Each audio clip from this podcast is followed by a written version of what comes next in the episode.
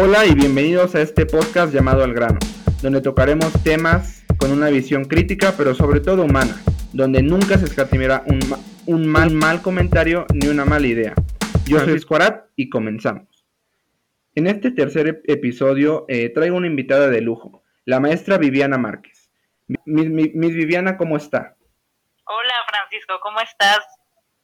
Bien, aquí con el chisme.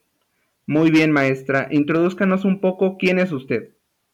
¿Qué tal a todos? Buen día. Soy eh, Viviana Márquez. Unos me conocen como profesora, pero la mayoría me conocen como arqueóloga forense Viviana Márquez. Ok, perfecto. Eh, en el tema de, en el episodio de hoy tocaremos un tema el cual pues es muy grave, pero muchos callan, que es la educación. Usted, maestra, eh, ¿Cómo ve la educación del siglo XXI? ¿Usted cree que ha cambiado durante las décadas o sigue siendo el mismo sistema?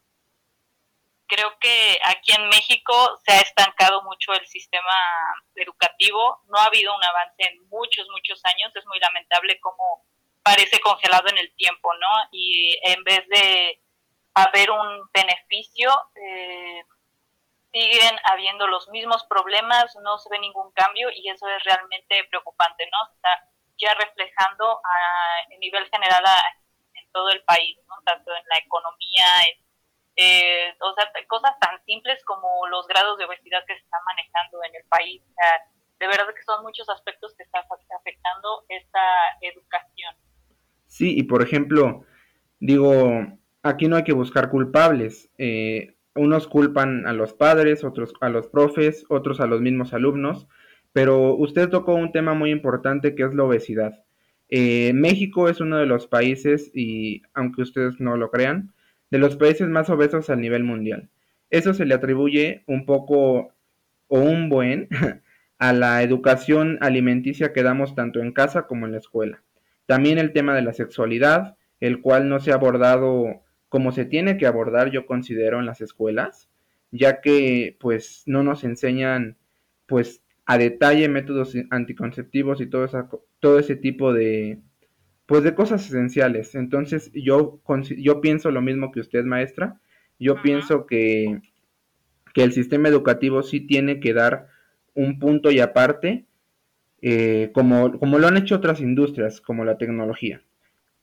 Eh, en el, día de hoy traigo un, par de datos, los cuales quiero que usted pues me diga el por qué o su opinión sobre ellos. Eh, la universidad. Como muchos saben, la universidad pues salen muchos egresados de diferentes carreras y todo. Pero el día de hoy traigo unos datos bastante perturbadores. Eh, uno de cada dos desempleados son profesionistas. ¿Esto qué nos está hablando? O de dos cosas. O, de la, o que la persona la cual eh, terminó su licenciatura no quiso seguir estudiando su profesión o no hay oportunidades. A mi crítica propia, a mi opinión personal, yo considero que es la falta de oportunidades, ya que no hay empleos en México, y digo no solo en México, sino a nivel mundial. ¿Qué piensa usted de este dato, maestra? Pues estoy bastante de acuerdo contigo y creo que ese segundo dato es, a final de cuentas, va a desencadenar el primero, ¿no? Eh, la falta de oportunidades laborales eh, va a ser una cadena, ¿no? Entonces, una familia, a lo mejor, eh, el sustento, la mamá, el papá, se quedan sin trabajo, por lo tanto, los hijos van a ver obligados a dejar los estudios y entonces van a continuar con la necesidad de buscar un empleo y así va a ser por las generaciones, ¿no? Se va a ir repitiendo este patrón. Entonces, eh, uno se va a ir conectando con el otro, pero creo que el segundo tema, la falta de oportunidades laborales, es eh, principal, es un gran problema. Eh, yo, yo concuerdo con usted, maestra, y digo, ahora quiero hacerle una pregunta a usted. Como los, dicen, como los abogados están en los, en los juicios, en los tribunales, los doctores en los hospitales, ¿el papel del maestro usted cree que, se ha, que ha cambiado durante las décadas? ¿O usted cómo ve el papel del, maestro actualmente? Eh, fíjate que no siento que haya cambiado mucho, porque cuando te enfrentas a un grupo de personas y de mundos distintos dentro de un aula, eh, en, cierto tiempo empiezas a conocerlos y te encariñas con ellos, ¿no? Y puede ser así desde siglo XIX hasta ahorita, ¿no? En, las, en fechas contemporáneas, no es algo que haya cambiado. Más bien yo creo que es el, es el cambio que ha habido dentro de la, de la unidad familiar lo que ha hecho que la relación con los profesores cambie, ¿no? Y que a lo mejor los alumnos sientan más acercamiento por sus profesores, por la cantidad de tiempo que pasan con ellos y por, por mostrar facetas que a lo mejor en casa no se conocen. Y entonces tú como profesor, al estar eh, conviviendo con tantos, con tantas mentes, te das cuenta de las diferencias y entonces puedes notar cambios eh, en, en, los alumnos que te van a dar un acercamiento con ellos, ¿no? Entonces, eh, yo creo que el acercamiento es lo que ha cambiado en, fechas recientes, pero la relación profesor-alumno no ha cambiado del todo desde mucho tiempo atrás, ¿no? O sea, al final de cuentas, el cariño que se desarrolla hacia ellos no creo que haya cambiado y no creo que sea, eh, no estén exentos todos los profesores de él, ¿no? Habrá contados que no sientan ninguna empatía por sus alumnos, pero en la mayoría eh, sí, sí si desarrollamos algún tipo de, de acercamiento con ellos. Ok, eh, ahorita tocó un tema bastante interesante, el cual yo considero que, que no es como tal, digo. Mm. Mi opinión ante los maestros es que en la antigüedad, o bueno, antes se escuchaba que nuestros padres, que nuestros abuelos decían que el profesor era una autoridad la cual se tenía que respetar. Y si no la respetábamos, pues venía el regaño o venían incluso los golpes. Eso eh, pues se ha venido ahora sí cambiando, ahora si un profesor lo hace, pues es, es expulsado o incluso se toman otro tipo de medidas. Entonces yo quisiera ahí pues eh, decir que está bien el tema de la empatía con el alumno, pero también se han dado casos de que de que le echan la culpa al profesor, ¿no? Ah, y, y, los que los padres van incluso a la escuela y dicen, no, es que mi hijo eh, no, no mereció esa calificación, es que mi hijo, es que mi hijo, y la culpa es de la escuela, y digo, también existe eso, lo cual antes no, antes no existía. Yo, ah. yo considero que en, e, en ese aspecto, el, el, pues la posición del profesor se ha venido disminuyendo o a, su jerarquía ha bajado un poco. No sé qué opina usted. Sí, eh, la verdad es que ahora que lo mencionas es muy es muy cierto y lamentable cómo ya quedas como un simple empleado, ¿no? Ya no eres esa autoridad que enseñaba, que le mostraba nuevos mundos a los alumnos, ¿no? Eres un, empleado y si cometes algún error con los alumnos que los padres no estén de acuerdo y la escuela no está de acuerdo, pues entonces quedas fuera, ¿no? Lamentablemente las escuelas privadas ahora lo que les interesa, y es muy lamentable, eh, es el cliente, ¿no? Y van a proteger al cliente. Ya no interesa si sus eh, empleados tienen una gran capacidad para enseñar, si tienen los conocimientos, si tienen las calificaciones, los diplomas, etcétera, etcétera. Eso ya no, ya no es válido. Aquí lo que importa es la satisfacción del cliente. Y, y, eso también ha repercutido en, en otros temas, ¿no? En, en la calidad de, la, de las clases de los profesores, la entrega que tienen con la escuela. Entonces, eso ha afectado a la larga la relación escuela, papá, alumno, eh, profesor, ¿no? Sí, sí, sí, digo, ahora sí el triángulo profesor, alumno, escuela, ¿no? Pero yo, y aquí sí es un tema bastante, un poco polémico, yo digo, y usted mencionó el, el, tema de los sueldos. Yo considero, y la profesión de, de, de ser profesor, Vaya porque mi mamá es maestra, al igual que usted y al igual de millones de personas en México. Y, se ve muy notorio en los sueldos. Y el, la, el profesor debe de ser y es una de las autoridades máximas de, un país, porque lleva el tema de educación. Sí. Entonces, sí he visto que se ha demeritado el papel, tanto en los alumnos hacia el profesor, como de la escuela incluso a su mismo, a su mismo, a su mismo empleado, el, profesor. Sí, claro, claro. el, y digo, eso también puede llevar a que el profesor no le den ganas de darle clase, o que nada más lo dé por compromiso, porque digo, si te pagan mal por hacer algo que usted, que la persona se está esforzando, pues es un poco, es una dicotomía, diría yo. Sí, sí, sí. Sí, y, es que es un, es un trabajo muy pesado, o sea, eh, mucha gente lo considera como un trabajo sencillo porque a lo mejor tienes una gran cantidad de puentes, trabajos de lunes a viernes, eh, las, las vacaciones coinciden con las de tus alumnos, etcétera, etcétera, ¿no? Eh, pero a la larga la verdad es que es un trabajo muy pesado, no solo el hecho de trabajar con 40, 45 mentes en un grupo y eso yéndonos bajitos porque llegan a haber grupos de hasta 50 alumnos en los que tienes que preparar materiales basados en las nuevas inteligencias, ¿no? El niño visual, el niño auditivo, el niño tal. Entonces tienes que armar clases que eh, cumplan las necesidades de cada uno de ellos. Más aparte tienes que invertir tiempo dentro de tus horarios libres, por así llamarlos, o de esparcimiento, para a lo mejor preparar clases, para video que complemente tu clase, o porque ya tienes la junta, o porque ya te están llamando porque necesitan que presentes la hoja firmada de no sé qué. Entonces ahí se pierde, se pierde esta, esta parte, ¿no? Es, es, fuerte decir. Sí, y digo, quizá incluso las escuelas no tengan la culpa, puede que, que la, la, misma culpa o el culpable máximo sea la, el gobierno, ya que pues hay otros países los cuales sí se ha notado la mano que le meten, la mano en cuestión dinero que le meten a la, a la educación, pero lamentablemente, eh, pues en México no, o sea, en México, y, y digo, mi opinión es de que, ok, es tu sexenio como presidente.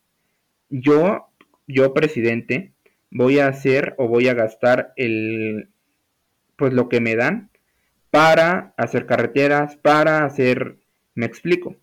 Sí, sí, sí, pero invertir en infraestructura. Exacto.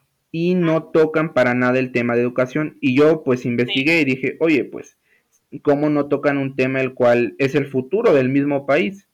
Y, y, es porque el, el, tema de educación o invertir en educación no se nota de un día para otro, no se nota incluso de un, de un año a otro. O sea, el tema de educación se va a notar en 20 años. Sí, y, es, y son, son presupuestos que probablemente no crezcan o de plano ni se incluyan en los sexenios, ¿no? Sí, sí, y, y digo, esa es una de las cuantas causas, digo, causas y consecuencias que, que nos han venido a, a estar como estamos. Yo... Sí, ya perdón, y hablando de, de, las escuelas públicas, ¿no? A nivel privado, pues son ah, personas que son dueñas de las escuelas. ellos eh, minimizan gastos y entre ellos, pues es lo del sueldo de los profesores, ¿no? Y se llevan de por medio prestaciones, eh, horarios, o sea, el, el empleado queda de lado, al, al final es el beneficio de, de, la, de la empresa y a nivel federal, pues es no me interesa la educación, eh, hay otras cosas a las que hay que darles prioridad, ¿no? Y, y por eso el lamentable estado en el que se encuentra la educación en México. Sí, incluso ya hay, ya hay, y me consta, de que ya hay escuelas privadas las cuales dicen, ok, toman, toman la escuela como un negocio, toman la escuela como, ok, este, este es el negocio, ¿quiénes son sus clientes? Ah, ok, los clientes son los alumnos. ¿Cómo vamos a atraer al alumno? Con publicidad, con esto, con lo otro. Que al final de cuentas, pues ya uno eh, que entra a la escuela y que esté inmerso en el, en el sector, pues se da cuenta que la publicidad no es lo mismo que, el, que lo que en realidad es, ¿no? Sí, claro, sí, por supuesto. Es como cualquier producto que te necesitan vender, ¿no? Sí, al final de cuentas es la, publicidad. Sí. Y maestra, un tema el cual quisiera tocar con usted y me causó cierta incertidumbre. Ajá. Yo hace unos, hace unos, hace unas semanas vi un documental de la educación eh, llamado que lo llaman como un crimen de educación. Ajá. En este documental mencionan que hay países los cuales pues Finlandia, Corea, los que siempre están ahora sí en los primeros lugares en cuestión a educación y en cuestión a calidad educativa, eh, en los exámenes PISA, etcétera.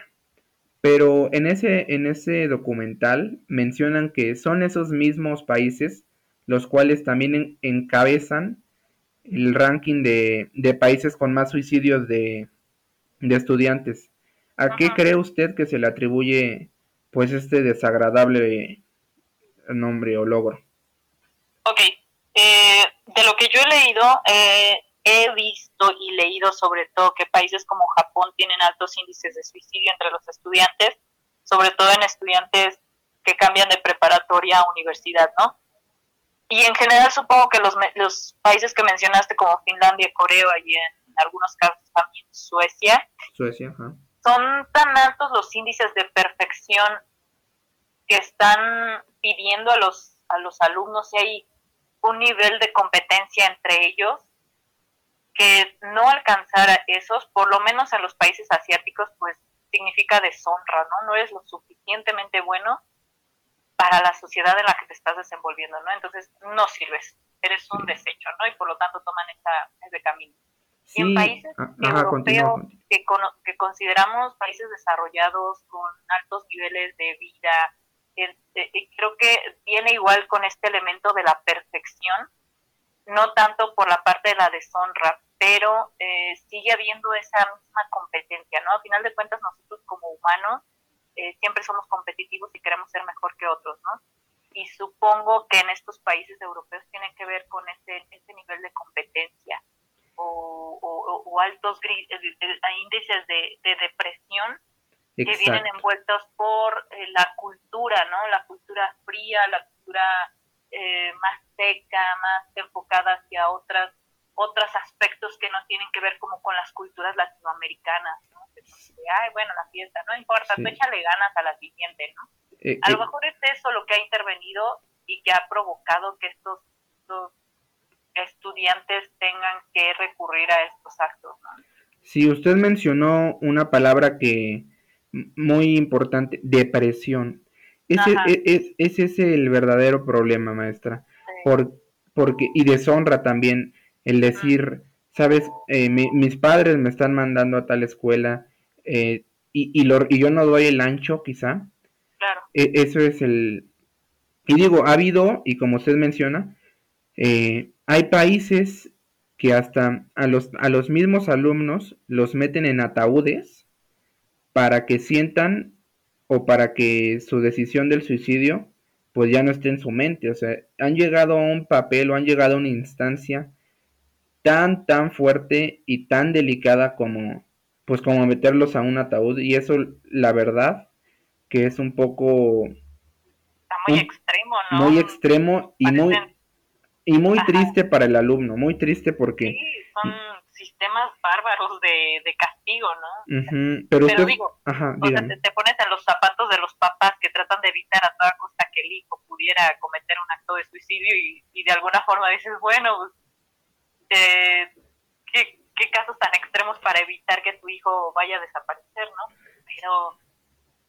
Y, y, y regreso a lo mejor un poco a, a las cuestiones de, de, los, de los países asiáticos, ¿no? Es, es la parte de la deshonra, pero también son tan herméticos en sus relaciones eh, eh, amorosas, familiares, sí, muy que, que, considerar ir con el psicólogo pues es innombrable, ¿no? O sea, ¿cómo voy a compartir algo de mi, de mi familia, algún problema de mi familia con un psicólogo o un psiquiatra que a lo mejor podría ayudarme?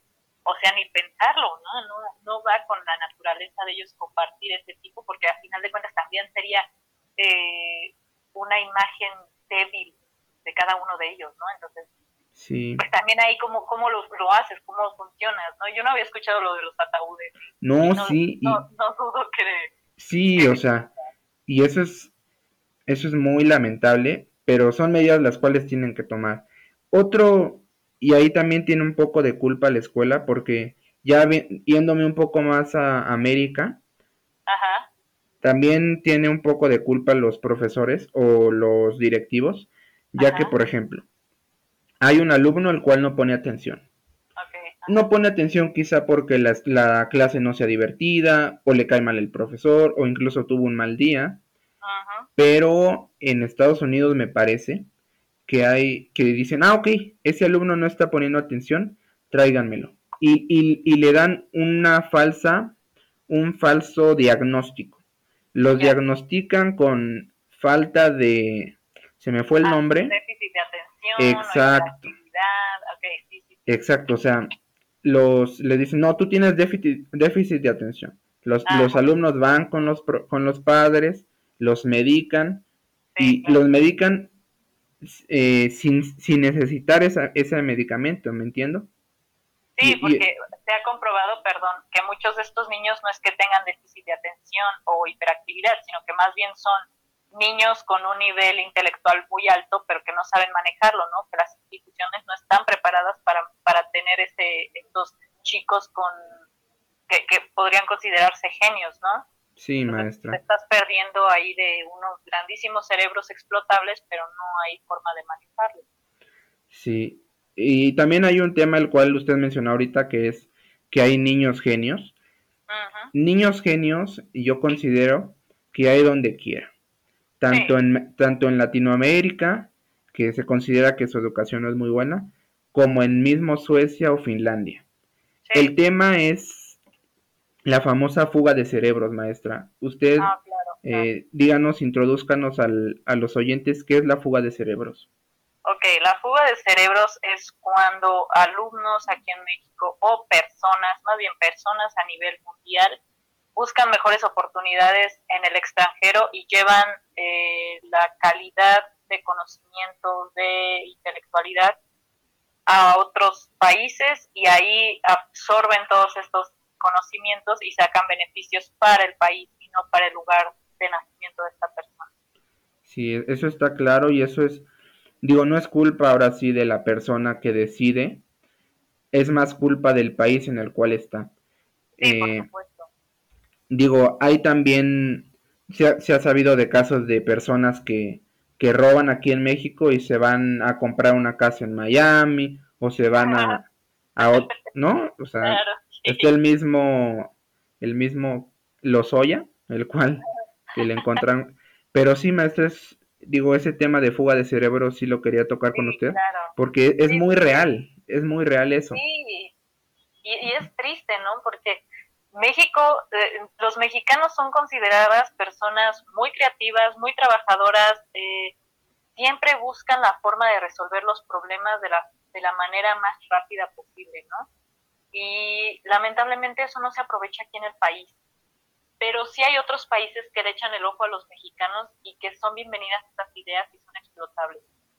En algún momento eh, explicaba yo en mi clase la cantidad de, de personas que hacen em, inventos y aquí en México de plano no les hacen caso, no les dan presupuesto, no les interesa, los venden en el extranjero, les dan una gran cantidad de dinero por esos inventos, perdón, y ya se quedan a radicar en el país y ese país está beneficiando de la cabeza de un mexicano, ¿no? Sí, claro. Y, es, es, muy lamentable, ¿no? Porque imagínate qué tanto podría crecer México si tuviéramos el aprovechamiento de todas estas mentecitas llenas de creatividad, ¿no? Es, es, lamentable. Sí, no dudo que en Google, no dudo que en compañías ahora sí de renombre hay un mexicano.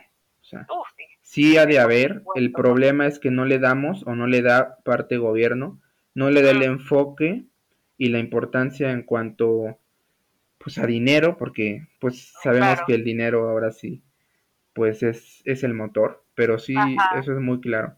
Y también, digo, también hay, hay ese tipo de, de, alumnos. Usted, maestra, ¿por qué cree que, que en los exámenes, que yo, ya, yo considero que, que un examen no es un no es la métrica adecuada para, para saber o para decir este alumno es inteligente o este alumno no. ¿Por qué usted cree, maestra, que, los alumnos copian en los exámenes? ¿Sabes qué es lo que he visto? Eh, los exámenes están estandarizando el conocimiento de todos los alumnos, ¿no? Todos tienen que saber lo mismo, todos tienen que haber aprendido esto.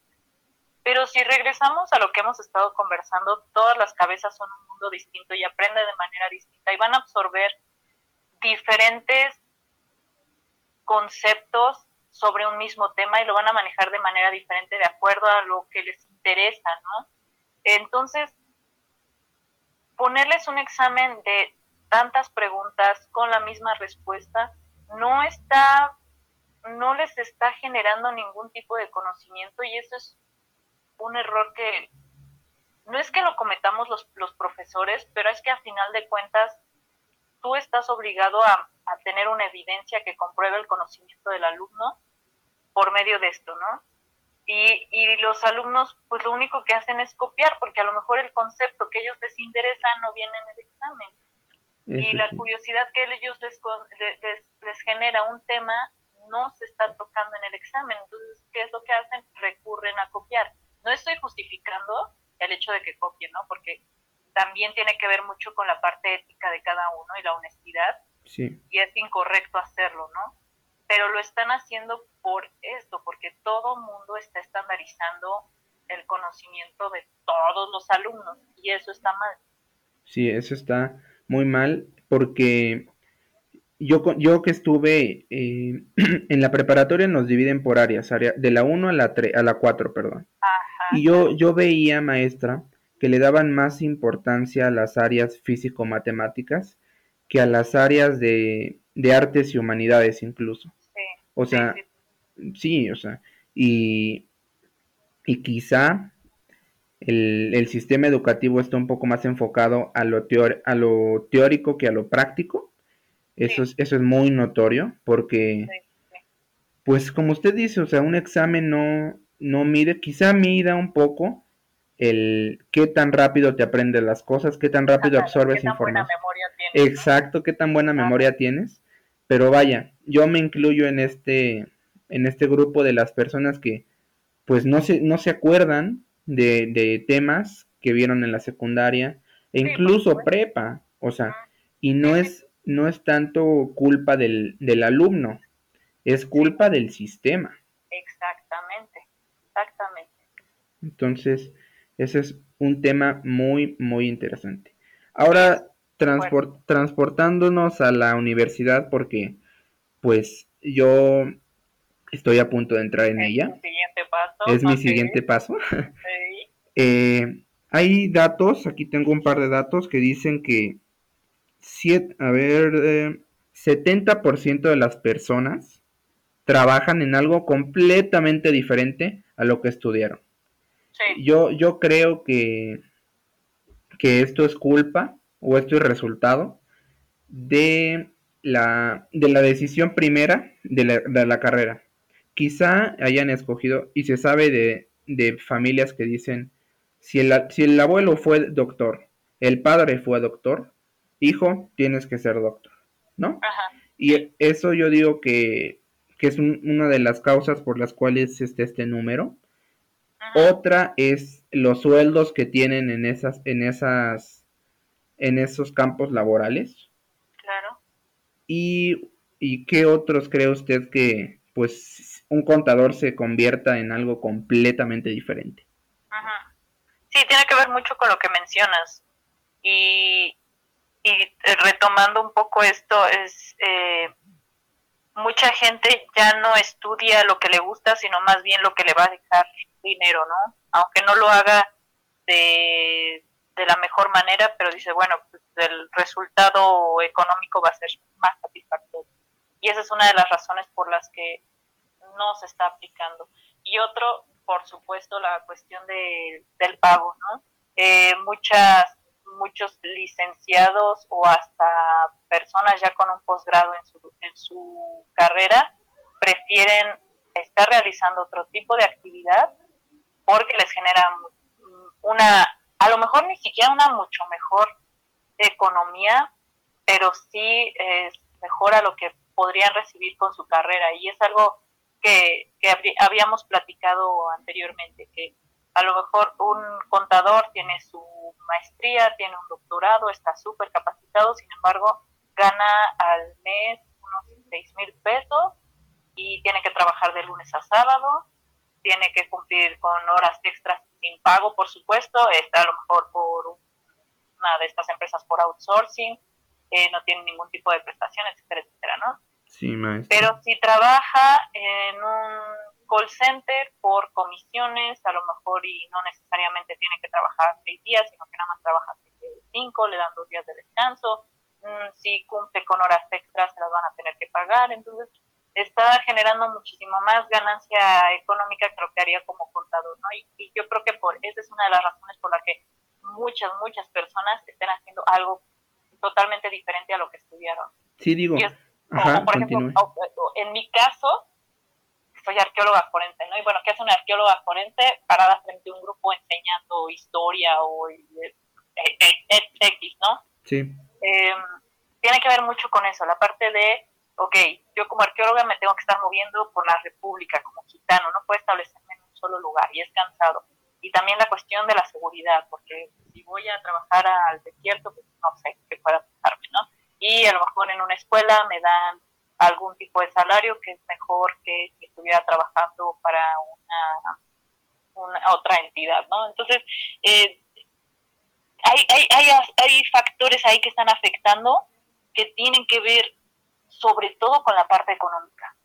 Sí, y esto como resultado nos trae a una segmentación, porque ah. pues ya dices, ah, ok, si, si, si no la armo en, por ejemplo, pues un ejemplo, química, si no la armo en química, ya tengo o ya sé que acá en el call center o acá en, en no sé, algún hombre, voy a ganar tal. Entonces, eso que usted menciona nos está segmentando y también, digo, esa segmentación está dejando otras áreas de oportunidad donde no se ha explorado. Sí, claro. Entonces, sí, y que haya también una falta de profesionistas en ciertas ramas porque prefieren irse a otro lado donde les paguen más aunque no estén haciendo lo que tuvieron. Sí, eh, eso, es, eso es muy claro. Maestra, eh, es, es muy notorio que poco a poco y conforme a los años se ha visto y se ha pues generalizado un poco las materias de, emprendimiento.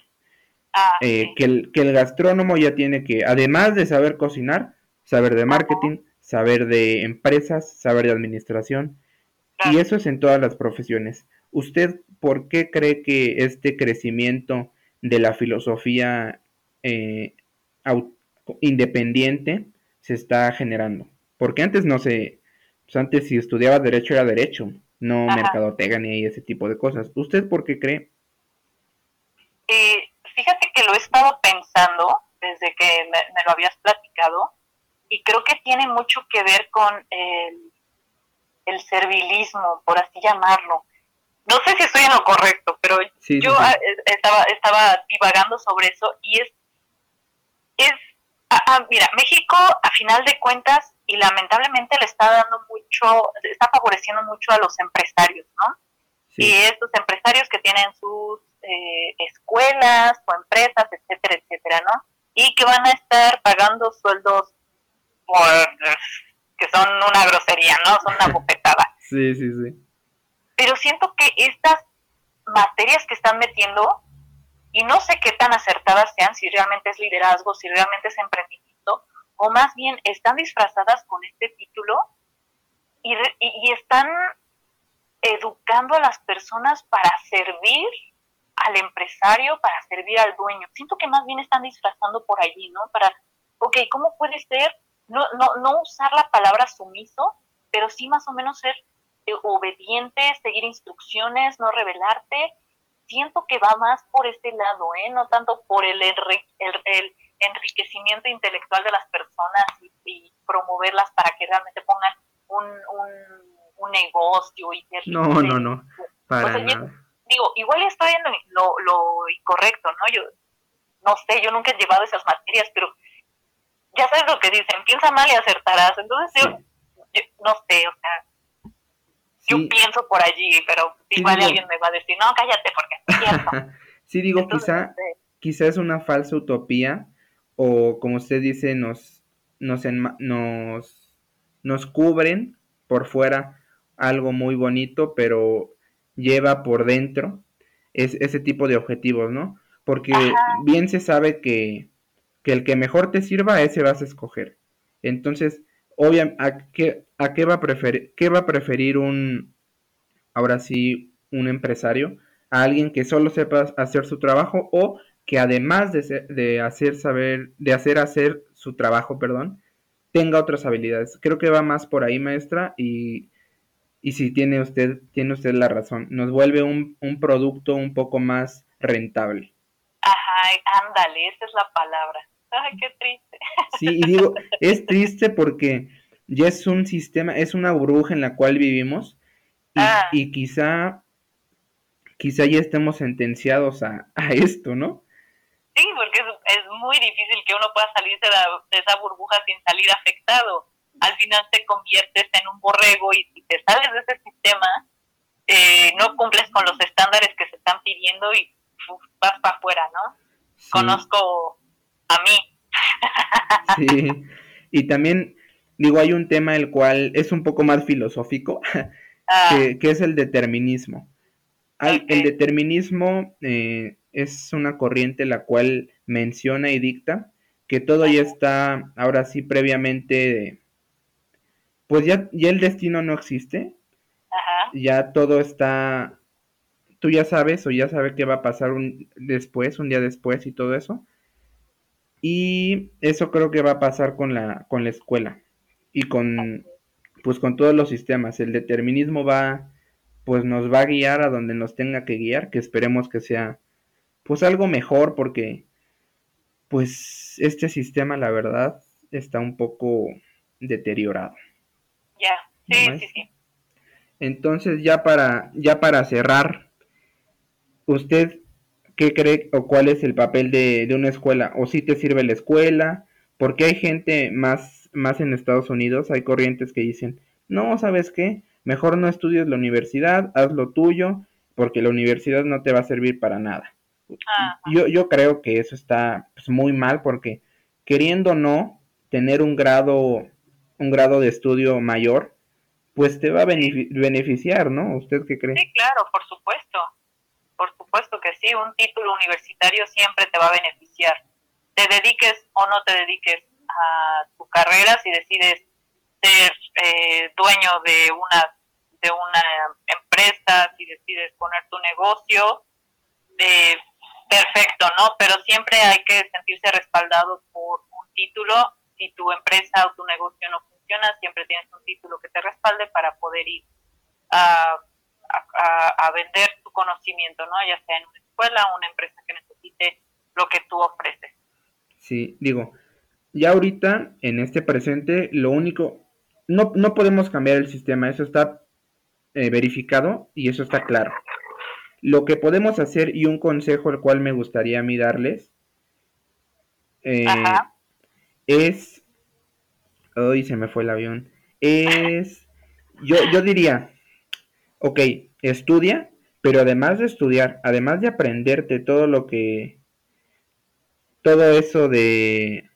Ay, se me fue el avión otra vez.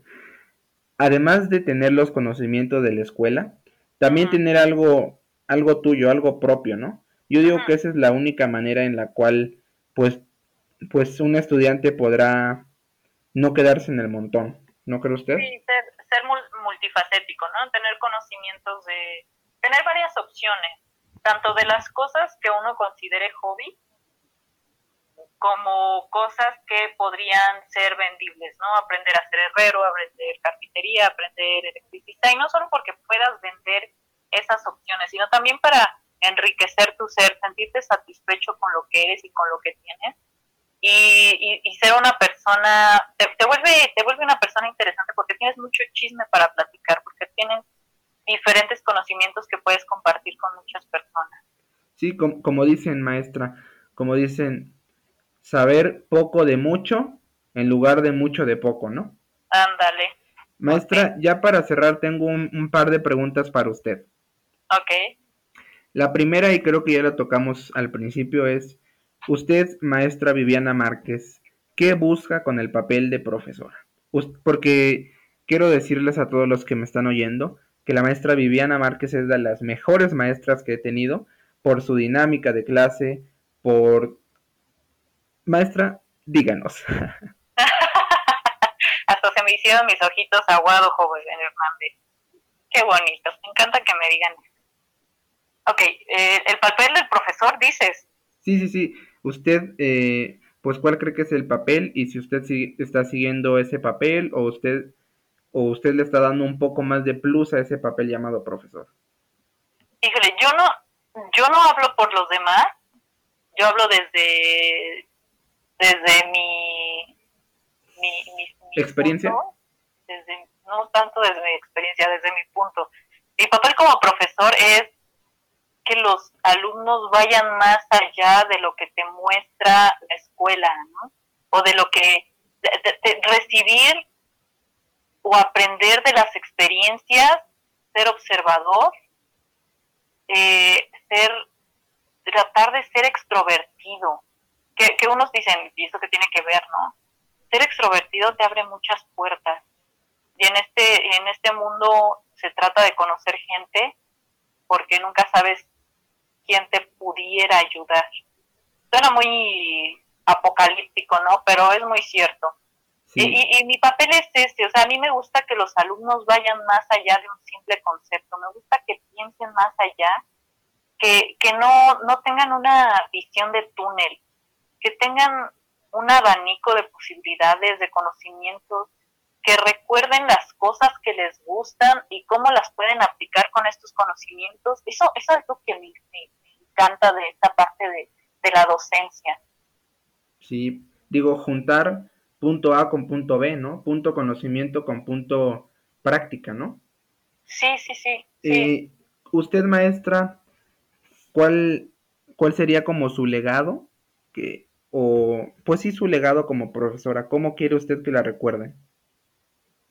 híjole, no sé qué tan bueno sea, que yo siempre me presento como la Pati Chapoy de la historia, ¿no? Me encanta el chisme de la historia. Sí, sí, sí. Algunos ya me ubican así, pero eh, me gustaría que los alumnos me ubicaran o me recordaran como esa persona que les hizo que les gustara la historia, que hizo que les que, que, que supieran esos datos olvidados de la historia,